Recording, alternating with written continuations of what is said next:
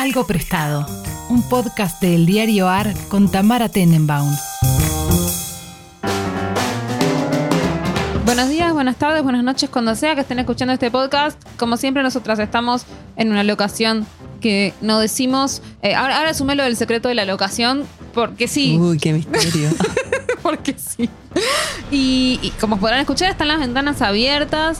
Eh, me parece que igual no está mal eso, ¿no? Porque yo siento que, que también hay algo anticuado en, en ciertas convenciones de la radio, como el silencio. Y, y- y de hecho, ¿no? No, no- está de moda como el field recording y todo eso. Sí, sí. O sea, y aparte estamos tan acostumbradas a estar en Zooms, que tipo suena el timbre de la casa de la persona. eh, suena el Claro. teléfono, suena el, el- ¿Sabes qué odio cuando suena lo de WhatsApp? Tipo Ay, el no, no, eso WhatsApp me- web. eso me deprime. Por Dios, desconfiguren eso, es una pavada. Eso me deprime mal. No, y, y aparte también siento que nos acostumbramos también a. Eso lo, lo charlaba creo que con Rachel el otro día.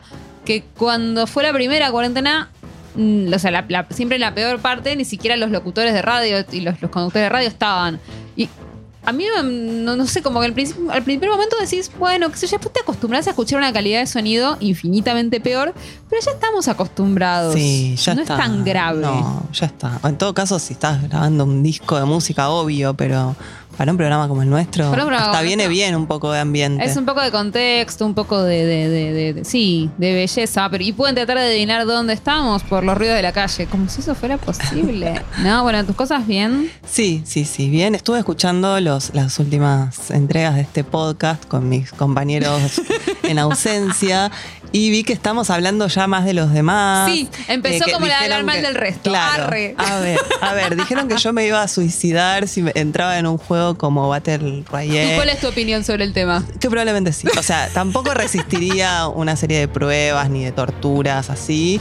Pero bueno, estoy, estoy de acuerdo que Gino gana. Eh, Creo que él no estaba de él no acuerdo. está de con acuerdo. eso. Él no cree que Gino gana. A mí ¿sabes? me pareció muy bien que él no pensara eso. Yo pensé que él de verdad creía que era mucho más capo que todos nosotros porque es lo que yo pensaba. Y no, se ve que él no piensa eso. Igual tiene razón porque en realidad él es un nerd. O sea, como que si estamos en un Battle Royale donde las herramientas son palos y piedras, quizás está en la misma que nosotros. Sí, es cierto. Pero aparte decía, soy hijo único. Bueno, no sé. Soy hijo tenés- único me parece un gran argumento, Sí, es verdad, sí. porque no, no, no aprendiste a, a, digamos, a pelear por la milanesa más No grande. sé, pero igual, siquiera. claro, pero igual si le tenemos fe todo el resto de sus compañeras de, de podcast, que se la crea un poco, por sí, lo menos. igual siento que Buji, yo y vos ahora estuvimos muy machirulas en tenerle tanta Sí. fe. No está bien.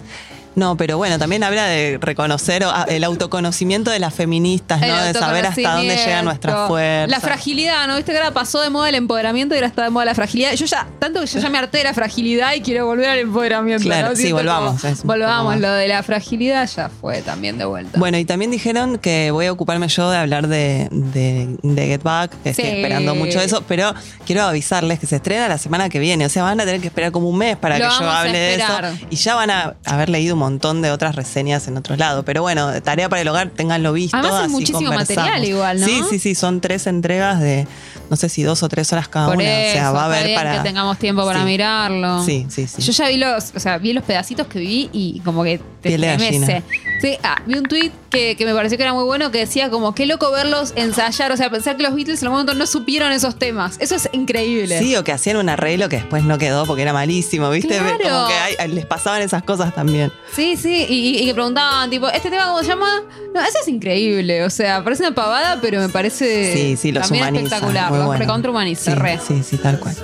Bueno, ¿qué trajimos? Bueno, hoy me parece que va a ser una tarde. Ah, perdón. Di una coordenada. Dijo que era la tarde, espacial, no, olvídenlo, olvídenlo. Eh, no, digo, más do- dominada por, por libros. Eh, Sí, yo traje- trajimos- llenamos la mesa de libros, está bien. Está bueno porque no los ven, pero nosotras los traemos igual para tenerlos Sí, en la sí, son amuletos. hablamos de ellos. Muy radial, muy radial. Traje algo nuevo, algo viejo y algo prestado. Yo traje algo azul. Eh, bueno, empiezo Es un con, libro azul. con algo nuevo. Sí, la novedad. ¿Cómo- Dale, la novedad. Sí, traje novedad? una nueva novela que acaba de salir eh, de una autora argentina que se llama Carla Maliandi. La novela salió por Random House y se llama La Estirpe.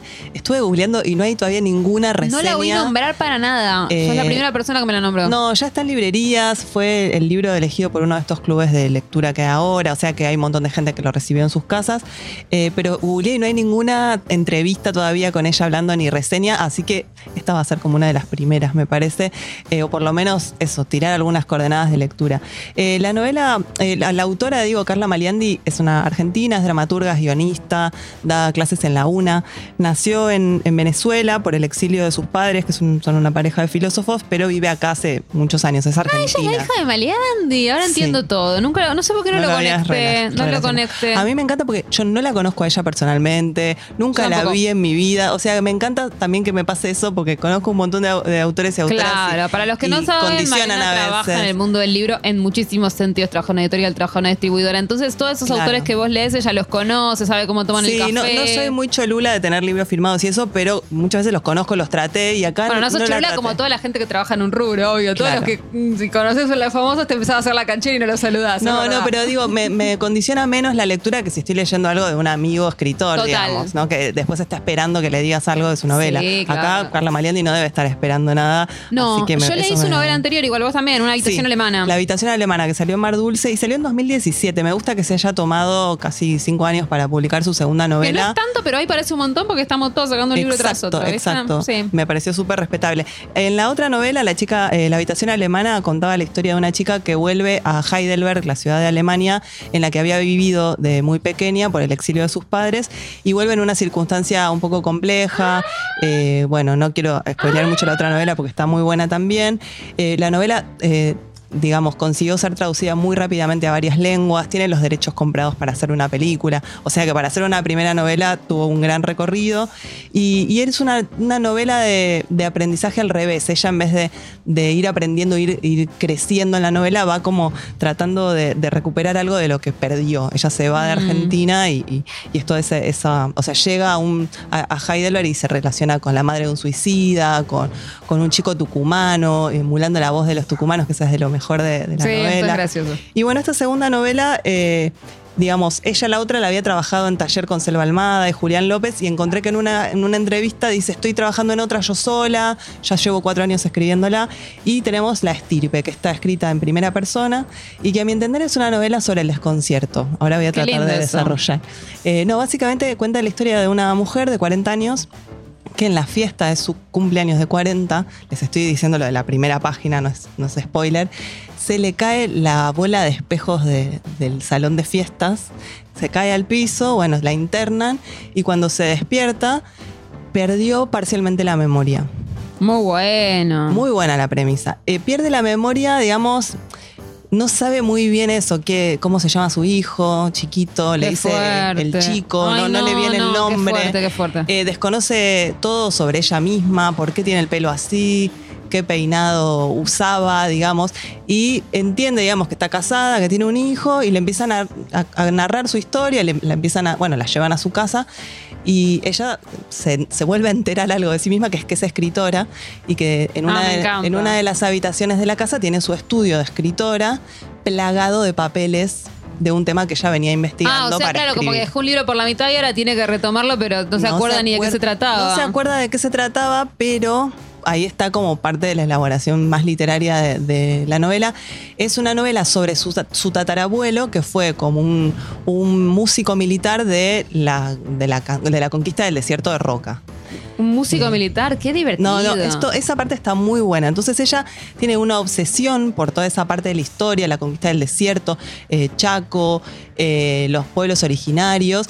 Y aparentemente tenía una obsesión tal que ese lugar que ella ocupaba para escribir está completamente lleno de documentos. Ella se había obsesionado muchísimo y está muy desconcertada con su propia historia porque no sabe bien qué era lo que iba a escribir. Ay, no, qué terrible. Eh, está, Eso está igual muy pasa. bueno. Está muy bueno porque aparte en la novela remarca mucho que en un momento ya parece que neurológicamente ya no tiene nada o Claro. sale todo bien y ella sigue completamente corrida de, de- de lo que era, ¿no? Y, y está muy, muy bueno también los, los personajes secundarios que son su marido, su hijo prácticamente no, no tiene mucha relevancia, no es una novela sobre la maternidad, aviso. Está bien, si ya leímos suficientes. Eh, y uno de los personajes más interesantes es su empleada doméstica, que tiene Ah, nombre, que se llama Mónica, y, y cómo acompaña y respeta en algún punto eh, esta, esta nueva personalidad de, de su patrona, y a la vez es la persona que da la voz de alarma de, che, está haciendo cosas medio raras esta mañana esta señora. Eh, y ella todo el tiempo es, o, o sea, la... La, la empleada es la que por ahí más entiende o más Claro. intuye lo que a la otra mujer le está sucediendo, mucho más que su marido, que de repente siente lástima por ella o preocupación. Claro, pero son emociones más de la afuera esa siempre, ¿no? Sí. Lástima es la emoción más de la afuera que se puede inventar. Sí, está, está muy bueno porque eh, toda esta trama de la novela que ella está escribiendo cada vez gana más espacio en la, en la novela, en las obsesiones de, de Ana, la protagonista. Eh, ella empieza a ir como a un grupo de ayuda a gente que está en condiciones neurológicas complicadas, entonces ahí también le pasan ciertas, ciertas cosas. Y es una novela bastante border, ¿no? Como entre el condicionamiento neurológico o la locura o la obsesión. Eh, hay un trasfondo político con toda esta historia. Tiene varios niveles de lectura y, también me parece que, que es- está bueno pensar. Eh, primero, ¿qué haríamos, no?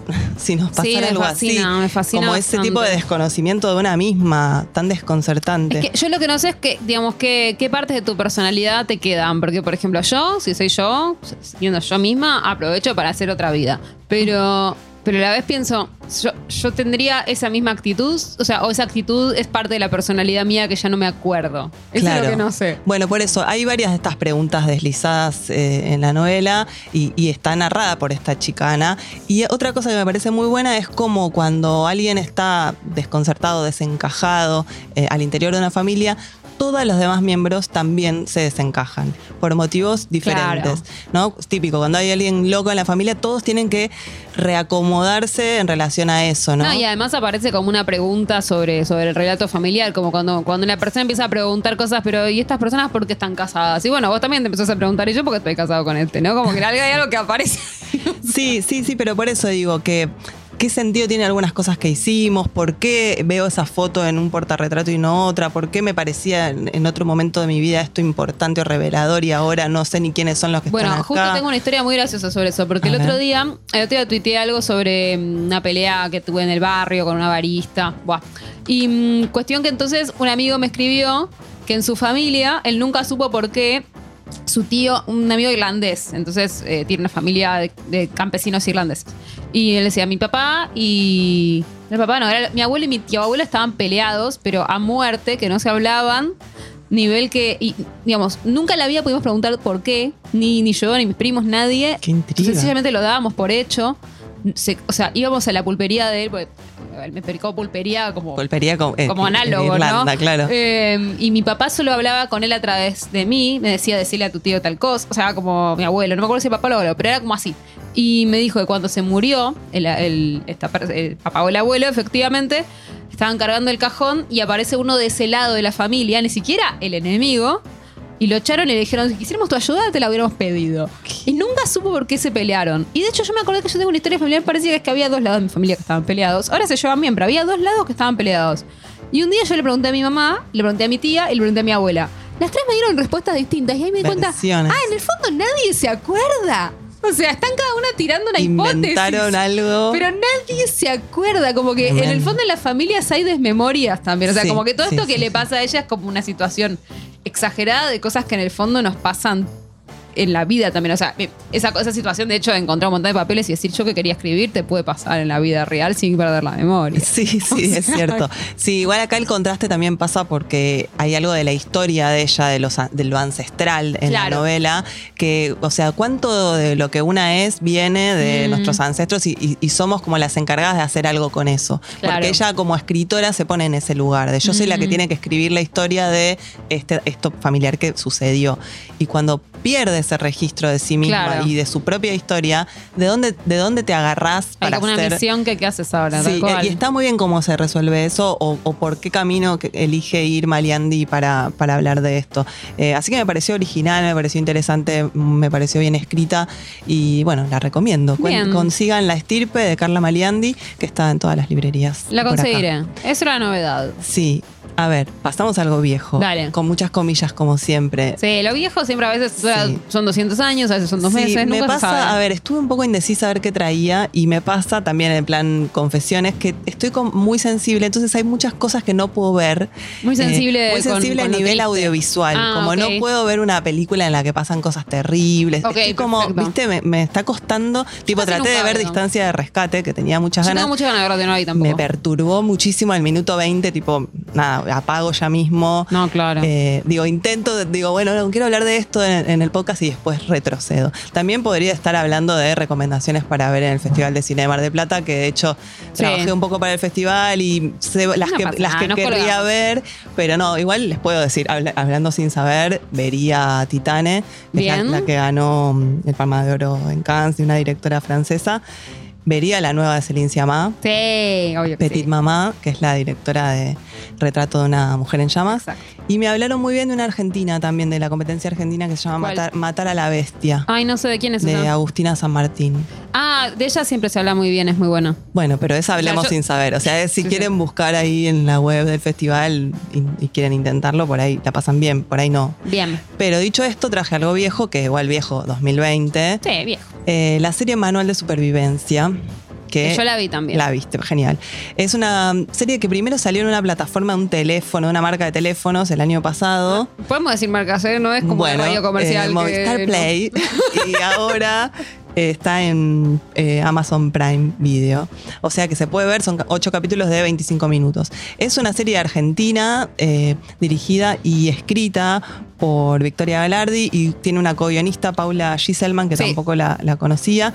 Y está protagonizada, digamos, por Esteban Bigliardi, que tal vez lo tienen de cara, muy alto, Es buen un actor muy importante del teatro argentino. de Muy Lander. importante. Y una persona eso- muy agradable. Eso me pareció increíble de la serie. El casting, o sea, la Sí. Cantidad de actores y actrices muy buenos y casi todos que vienen del teatro, que están en la serie, que uno de sus temas es el teatro, el ambiente del teatro, me es encantó. espectacular. Eh, Todos hay- la rompen. Sí, los personajes secundarios son, para que se den una idea, Dolores Fonsi. Viola es el ex. Violeta Ortiz Berea, que es la ex de pareja, Julieta Silverberg, Martín Piroyanqui, que El está capítulo de Juli bien. Silverberg es increíble. Ese, y Piroyanqui y Julieta Silverberg Sí. en este capítulo la rompe.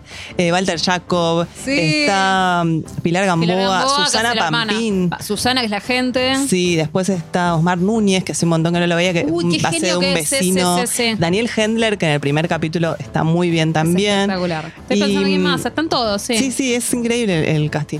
Eh, bueno, la, peli- la película, la serie trata básicamente de este chico que se llama Esteban. Aparte, todos usan sus nombres. No, y pará, son- y yo te lo hablé con, con Vicky Galardi, que es medio amiga mía, es amiga mía, hay que decirlo. Y es, esta, esta historia es medio real, o sea, no es del todo Ah, real. mira. Pero Vigliardi estudió Derecho. Eso, aparte, es cierto. No sabía. Bueno, efectivamente es la historia de un chico que es abogado, que tiene cuarenta y pocos años y está en un momento de su vida de típica crisis de la mediana edad que decide abandonar el estudio de abogados de los padres y dedicarse a la actuación en el teatro. Y entonces tiene como una serie de, no sé, de, de- de necesidades de conectar con ese teatro y de probarse a él mismo a ver cuán bueno es para, para eso. En el medio se va topando con una serie de personajes como Daniel Hendler, que hace como de un actor consagrado, con un agente que lo va a representar, con un director de teatro que lo está dirigiendo en el off, y también con una serie de chicas con las que va encontrándose, porque para mí dos de los grandes temas son, por un lado, el mundo del teatro, por otro lado, esta crisis de, de cuando una decide cambiar, de ser otra cosa de lo que se espera que, que se sea, que, sí, la, una torcer sea. cierta tradición familiar, porque Sí, él en de la familia. arrojándose a, la- a lo creativo, ¿no? Que, Claro. que te dé de comer en vez de una profesión, tu propia creatividad o tu propio desempeño como actor. Y otro de los temas es el psicoanálisis, que para mí está Re. bastante bien tratado en este país ya tan plagado de psicoanalistas. Está bueno que, eh, o sea, hay un personaje que es su, su psicoanalista y está mucho el morbo ese que todas seguro tuvimos de conocerse con alguien a quien viste entrando o saliendo del analista, ¿no? Es espectacular toda esa historia. todas esas personas a las que nos cruzamos, tanto cuando una entra y el otro sale, o cuando una Sí, sale y que a la otra veces suele entra. ser siempre la misma persona si tenés un horario fijo, ¿no?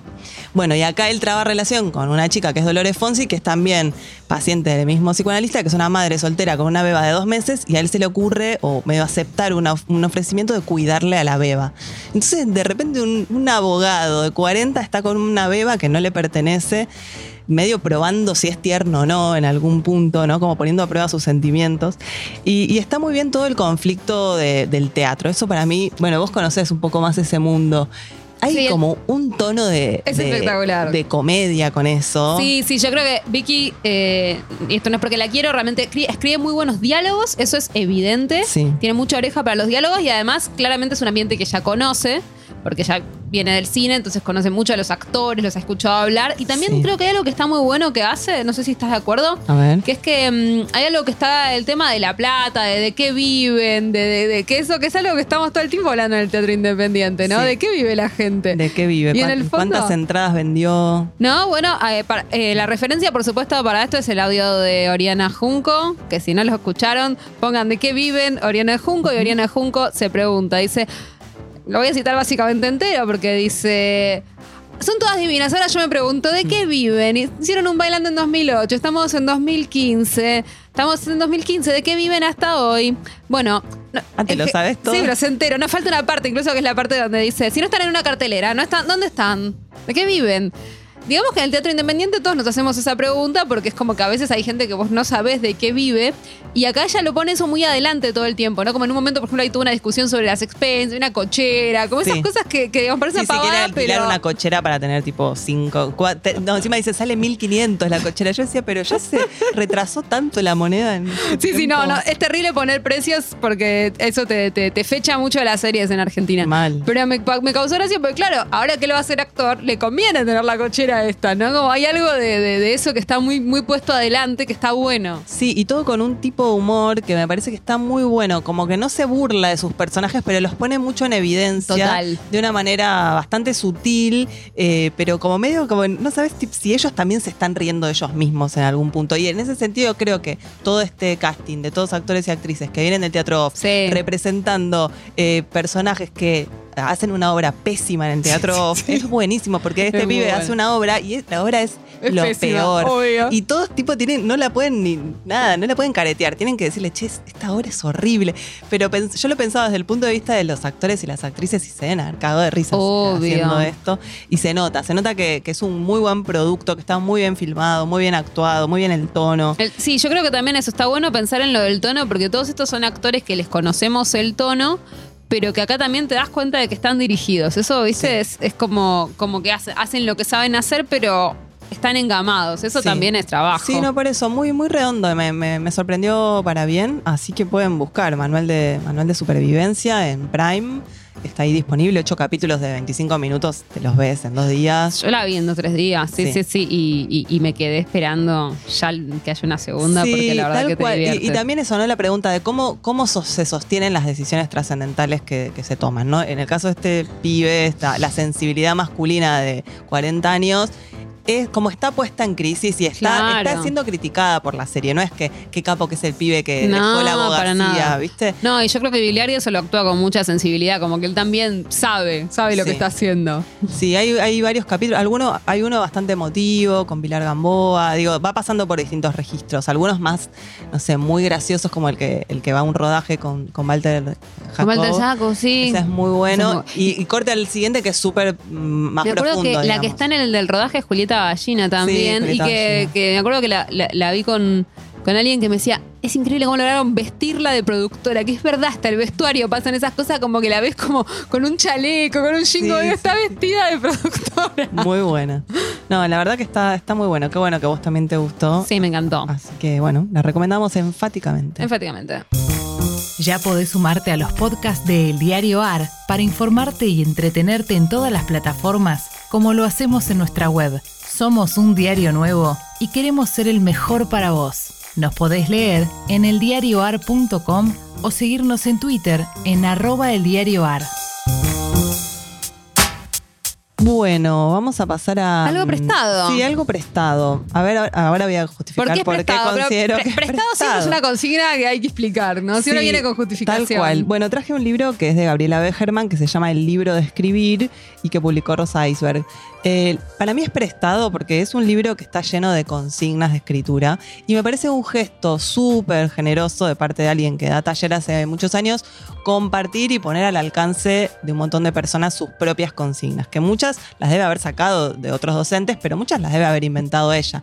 Me parece un gran gesto eso de prestarnos consignas entre talleristas, pero Sí. también invitar a cualquier lector o lectora a que haga tus propias consignas, aunque no lo conozcas, aunque nunca haya ido a tu taller. Bueno, yo creo que, que- que es algo que se entiende en el contexto de, de- de quién es eh, Gabriela Becherman y su carrera, ¿no? Como, como un tipo de escritora que tiene que ver con la generosidad, que, que el tipo de escritor que, que no- que piensa que cualquiera puede escribir. Me parece Sí, que hay algo Sí. Gabriela Becherman, por si no la conocen, es una persona que está siempre como en estado creativo. Es como una. La ves declamar, haciendo una performance, cantando, vendiendo libros. Para mí es la persona más divertida de la Argentina. Tal cual, está siempre como luqueada para salir a escena enseguida. Siempre podría estar eh, saliendo a escena ella. Tiene como esa prestancia.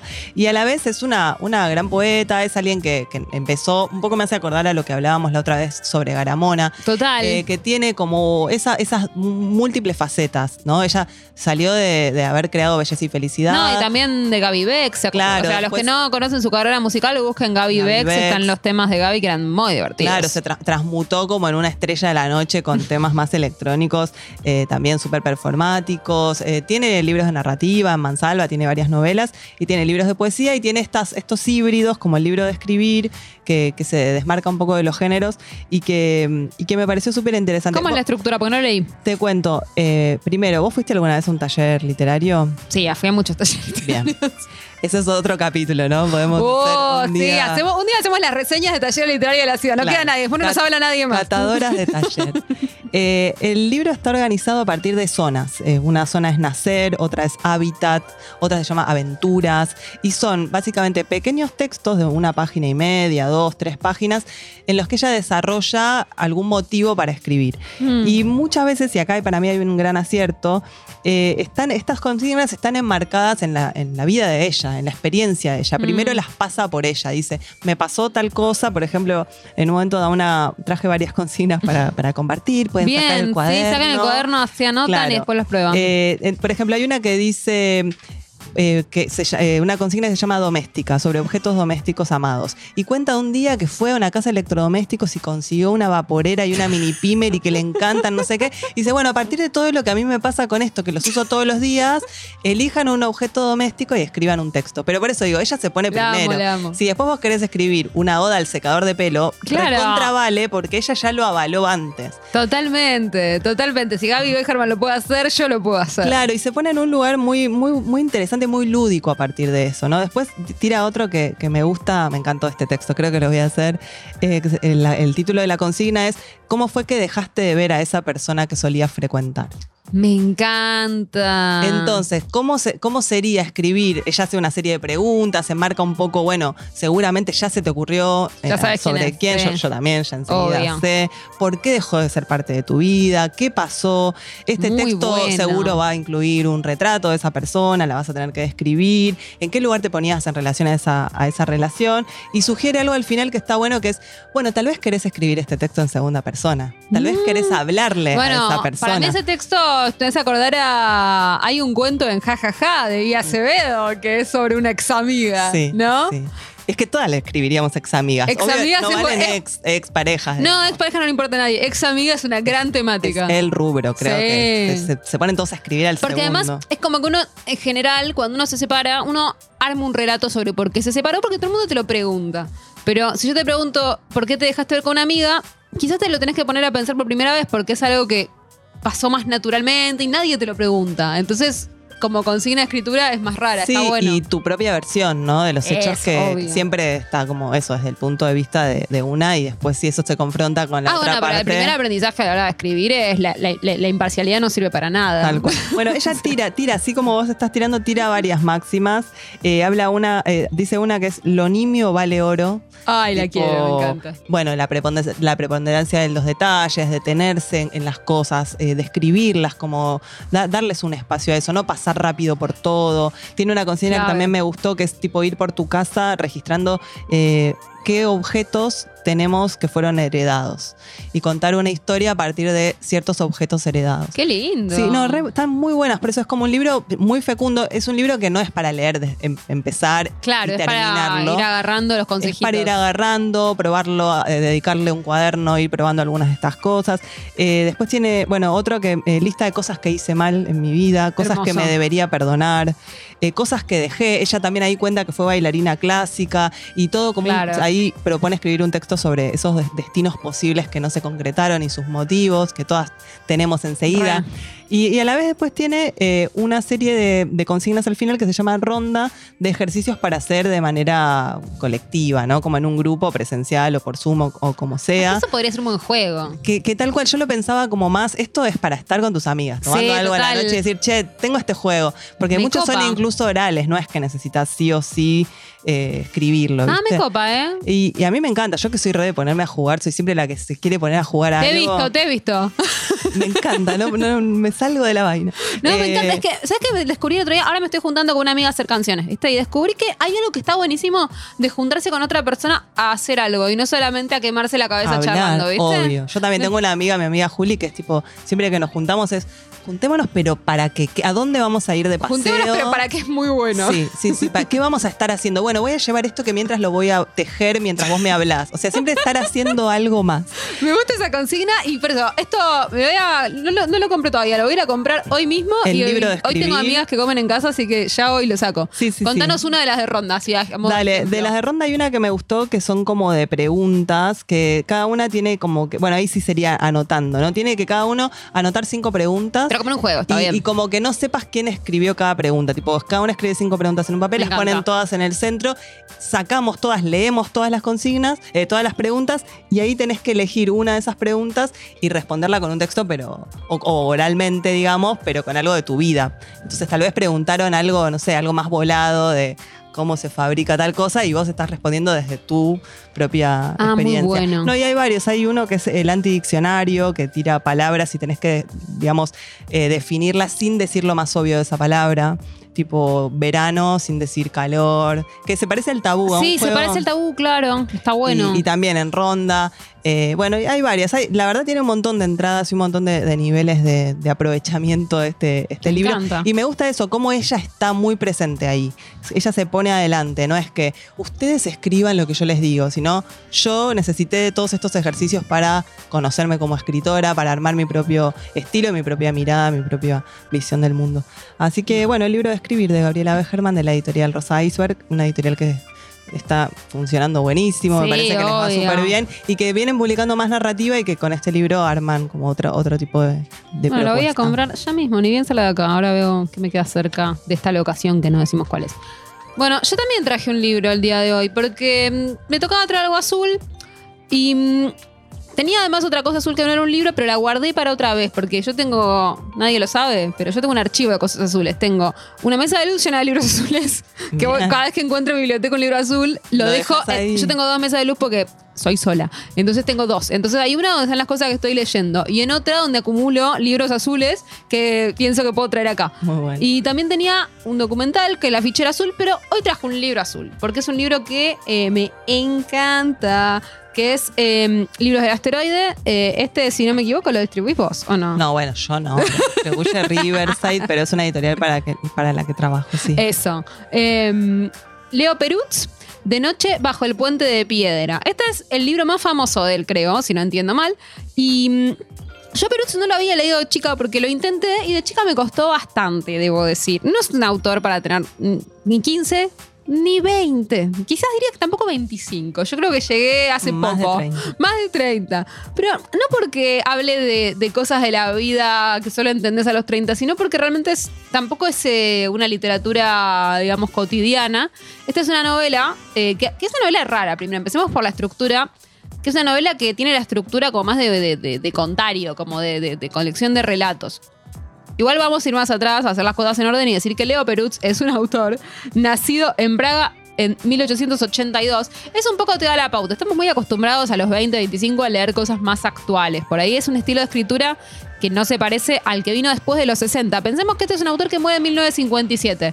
Entonces, sí, contemporáneo de Kafka, digamos. claro, de ese- que también de esa te- vivía en Praga en esa época. Exactamente, contemporáneo de, de, de- Praga, no, de Kafka, y nacido también en Praga.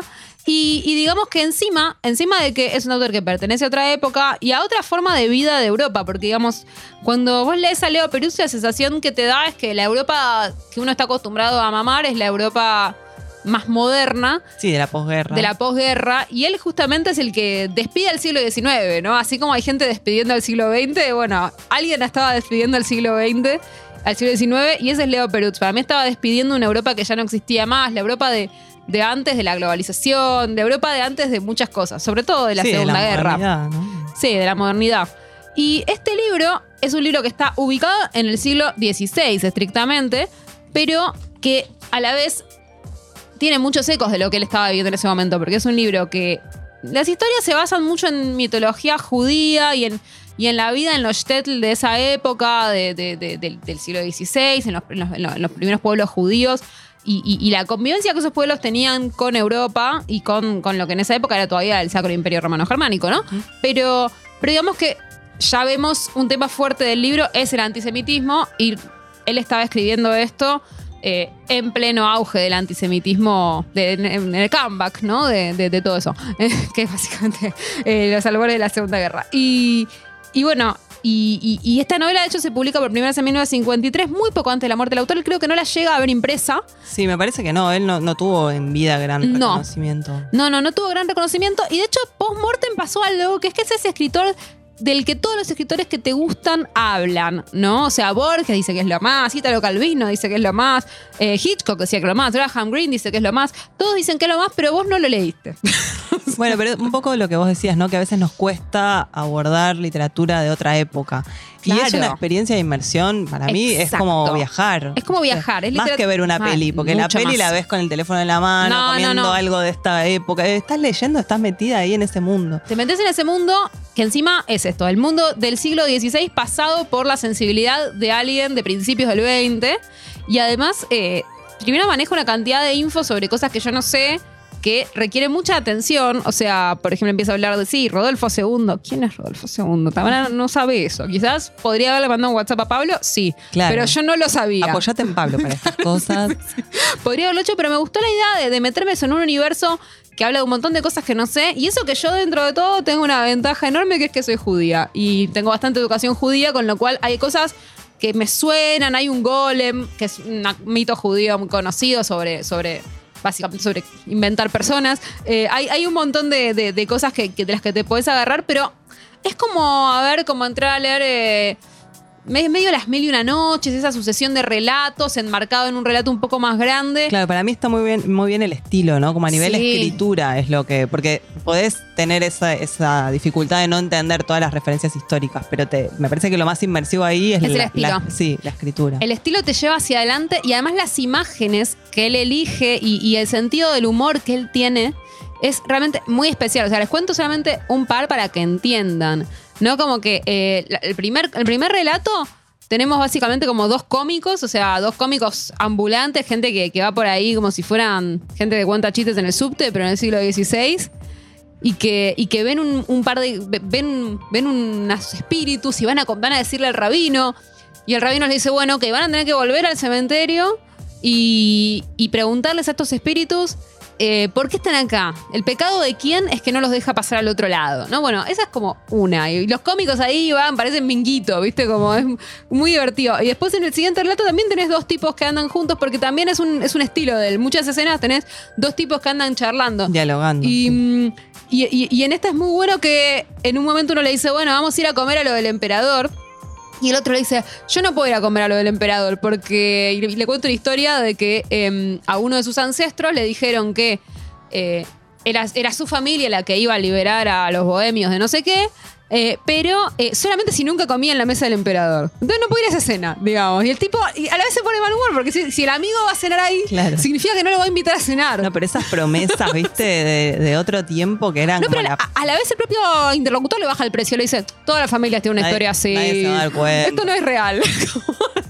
No, pero lo que valía la, la palabra, ¿no? Lo que valía la palabra, sí, pero a la vez ellos mismos se bajan el precio todo el tiempo. No, es muy gracioso realmente. Como que si entras, las escenas son así, son siempre dos viejos de café charlando en el siglo XVI. Yo la recomiendo muchísimo, me estoy divirtiendo mucho. Ya casi lo termino. Voy por la página, ya te digo, ah, este es el último que leí, la jarra de aguardiente que es la página 219. Me falta nada. Eh, así que se los recomiendo muchísimo. Leo Perutz, De Noche Bajo el Puente de Piedra. Posta, es el escritor favorito de toda la gente que admiras. De Hitchcock también. Así que deberías leerlo. Eh, bueno, antes de irnos, espera, tengo una, una moción para diciembre que es fin de año. ¿Cuál es la moción? Si, si, si hay más de un integrante del podcast en esta ciudad, ¿por qué no hacemos una vez, que, tipo, venir de a, de a varias? Mesa, mesa. no te digo Mesa de intrusos. pero tipo de a dos. eh, Yo no creo, tres micrófonos ve- veo que hay. Así que- No sé, para, para estar en el mismo lugar día. que Buji o Sí, que- sí, sí, sí, sí, Bueno, sí, que. Gino no sé si sigue viajando por el No, mundo, Gino ya, Gino está en. Estados Unidos, creo, pero ya va a si volver. viene o sea, Pablo. viene también. No, no, Bueno, hay por un eso, momento ¿eh? de diciembre en el que estamos los cinco acá. Entonces Ojo, me parece que lo vamos a hacer. Bueno, no Sí. sé, yo, yo tiro la moción también Para que mí, la agarren. sí, el último del año lo tenemos que hacer los cinco. Eh, les pido que, que, que, que- aprendan. A- consultémoslo con Such. Sucho dice que sí. Sí. Eh, yo les pido que aprendamos hábitos de radio, tipo levantar la mano. Yo Claro, soy pésima con eso, claro. pero así no nos pisamos entre todos. O bueno, cada uno puede traer una cosa. Alguien trae algo nuevo, algo Es otra verdad, porque son cuatro. Listo, todos traen una cosita. ¿Y vos qué traes? No, yo te ya bastante tengo con moderar todo ese circo. Me parece que me, no me, me- no me- Bueno, no sé, yo la tiro. Me encanta, lo vamos a lograr. Empezamos a coordinar agendas en este momento porque este es el podcast más internacional y ocupado del planeta. Así que lo vamos a hacer. Listo, moción aprobada. Espero que todos los demás estén de acuerdo porque esta moción ha sido aprobada por unanimidad. Bueno, nosotras nos vemos en un mes. El resto se ve la semana que viene con Pablo, que todavía está lejos, creo, pero la próxima no. Bueno, ¿qué tengo que decir? Chau, me dicen, no sé, ven, Chau, ven que soy pésima con la radio, me están haciendo. Fue un podcast de eldiarioar.com. Encontranos en Twitter y Facebook como El Ar.